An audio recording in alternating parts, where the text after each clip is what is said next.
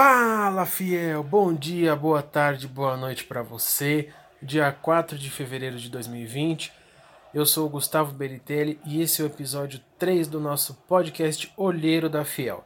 Hoje com o análise do jogo, onde eu vou trazer para você tudo sobre as duas partidas do Timão na última semana, contra a Ponte Preta e o Santos pelo Paulistão. Tem ainda nossas enquetes com os palpites para as próximas partidas, o Top Fiel com a aposta da Fiel Torcida para a semana e muito mais. Tudo isso numa dose de muita informação e corintianismo.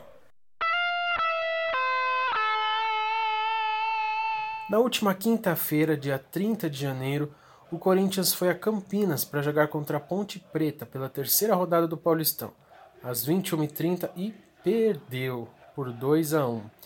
O time que iniciou o jogo foi Cássio, Fagner, Pedro Henrique Gil e na esquerda Sid Clay.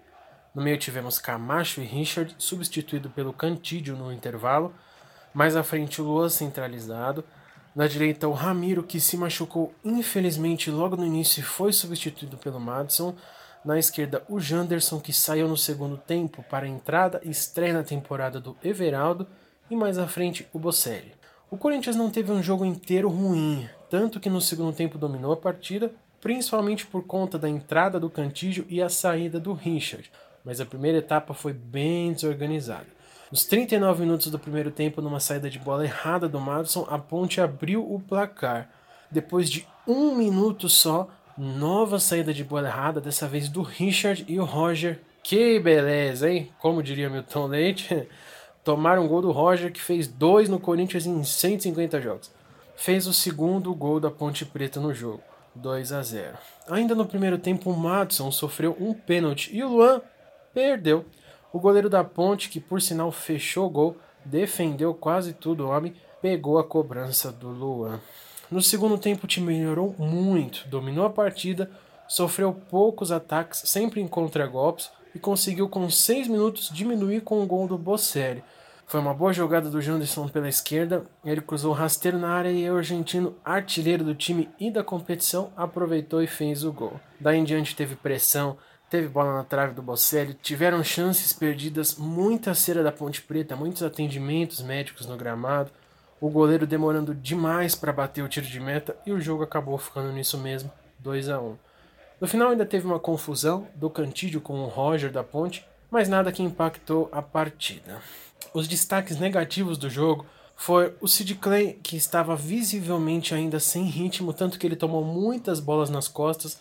A Ponte Preta explorou muitas laterais e assim conseguiu a superioridade em relação ao Corinthians no jogo, sempre pelo lado esquerdo do time do Corinthians, da defesa corintiana. O Richard também num péssimo jogo, como tem sido os últimos jogos dele, inclusive, foi responsável por um dos gols da Ponte, numa saída de bola errada, e o Madison também teve um jogo bem inconsistente. Ele fez até algumas boas jogadas, sofreu o pênalti, mas nada mais eficiente de fato. Ele também errou na saída de bola do primeiro gol da Ponte. O Lua foi bem apagado, na verdade, desde o jogo contra o Atlético Nacional na Florida Cup, ele não, não engrena uma boa partida, né? uma boa sequência. Ele até fez o gol de pênalti contra o Botafogo na estreia do Paulistão, mas foi só isso também.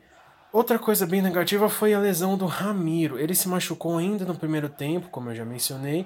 Foi atendido, tentou jogar novamente, mas não aguentou. Ele foi substituído e saiu chorando de campo. Pelos exames e pelas notas que o Corinthians publicou até agora, ele deve ser desfalque no mínimo pelos próximos dois jogos do Corinthians.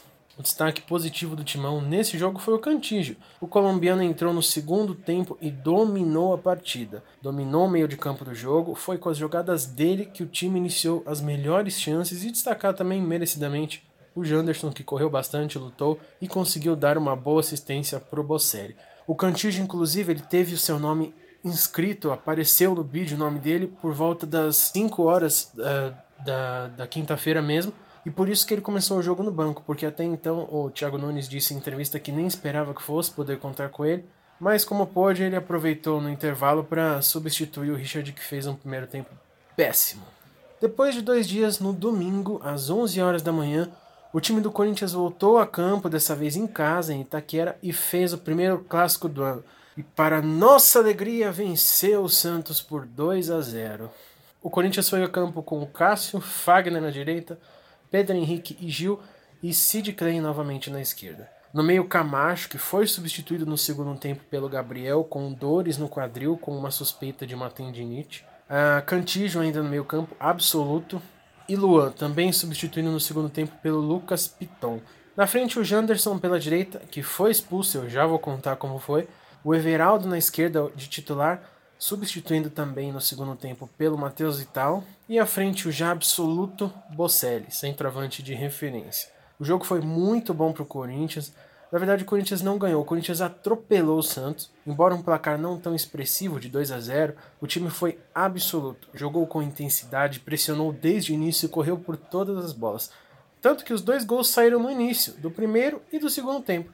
Everaldo, ao 1 minuto e 40 segundos do primeiro tempo, depois de um cruzamento da direita do Fagner, dominou sozinho dentro da área e fuzilou. No segundo tempo, um passe pornográfico do Bocelli, uma assistência linda para o Janderson, retribuindo algumas das assistências que ele tem dado para o argentino, né? E com menos de dois minutos do segundo tempo, novamente o Corinthians marcou. E o Janderson foi expulso justamente depois do gol dele. No primeiro tempo ele tomou um cartão amarelo, contestável, por uma falta. E no segundo tempo, quando fez o gol, ele foi para a torcida comemorar, subiu na escadinha ali de segurança, comemorou com os gaviões e assim acabou tomando o segundo amarelo e foi expulso logo depois do gol. Depois do jogo, ele ainda disse em entrevista para a televisão que esqueceu do primeiro cartão amarelo, que ele sabia que ia tomar um cartão indo lá comemorar, mas que esqueceu que já tinha tomado um. Então acabou sendo expulso o garoto. Triste, né? Como já disseram os comentaristas, ele não desrespeitou ninguém, nem torcida do Santos tinha na arena, já que estamos tendo clássicos só com torcida única em São Paulo há algum tempo já. Então é lamentável, na verdade, essa previsão do regulamento, punindo o atleta por simplesmente comemorar o gol com a torcida do seu time, né? O futebol está chato, o futebol moderno infelizmente está muito chato, mas o que importa é que o Corinthians jogou muita bola com o Santos, dominou a partida e venceu. Mesmo com o segundo tempo todo praticamente com um jogador a menos, não teve grandes sustos o Santos. Teve ainda a infelicidade do Camacho, que saiu com dores e era dúvida para quarta-feira, no jogo contra o Guarani do Paraguai, mas o time hoje, terça-feira, dia 4, divulgou uma nota que ele treinou normalmente não deve ser desfalque. Uma ótima notícia aí, né? Já que o Camacho iniciou muito bem o ano no Corinthians com o técnico Thiago Nunes. Os destaques positivos da partida para mim foram dois.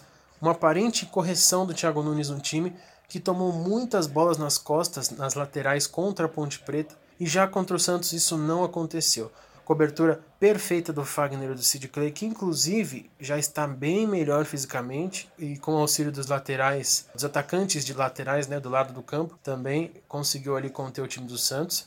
De início, o Everaldo e o Janderson, e no segundo tempo, o Piton e o Matheus Vital. Outro destaque positivo foi a intensidade.